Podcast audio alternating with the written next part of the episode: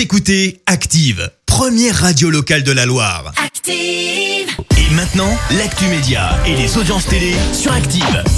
Et comme tous les jours, on fait un point sur les audiences. TF1 en tête hier soir, Clémence. Avec le lancement de la série La Promesse avec Sophias et Saïdi et Olivier Marchal, les deux premiers épisodes ont rassemblé 7 millions de personnes hier soir, soit près de 33% de part de marché.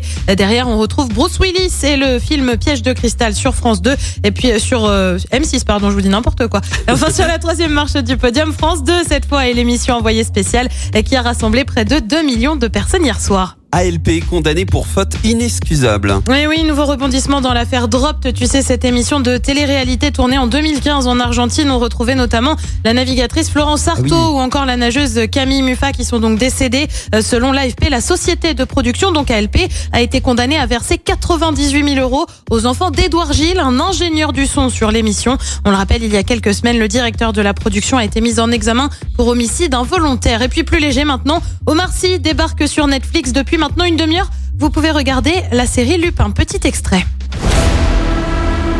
Je suis agent d'entretien. Les œuvres d'art que je nettoie.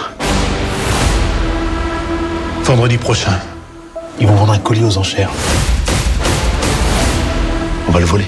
On se retrouve en 1995. La vie d'Hassan Diop est bouleversée lorsque son père meurt après avoir été accusé euh, d'un crime qu'il n'a pas commis. Il va s'inspirer euh, de son héros, Arsène Lupin, pour le venger. À noter que l'avant-première a eu lieu il y a quelques jours.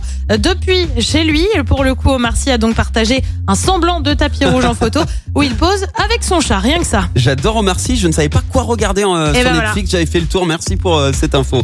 Et le programme ce soir, c'est quoi Clémence? Et bien sur TF1, on retrouve le jeu du vendredi District Z avec Denis Brunner à l'animation, une émission aussi sur France 3 avec 300 cœurs pour une reprise de duo. Euh, Sur M6, on retrouve la série NCIS et puis sur France 2, un film Le crime lui va si bien, c'est à partir de 21h05. Merci Clémence, on verra ce que ça donne niveau audience dès lundi. Retour des hits maintenant.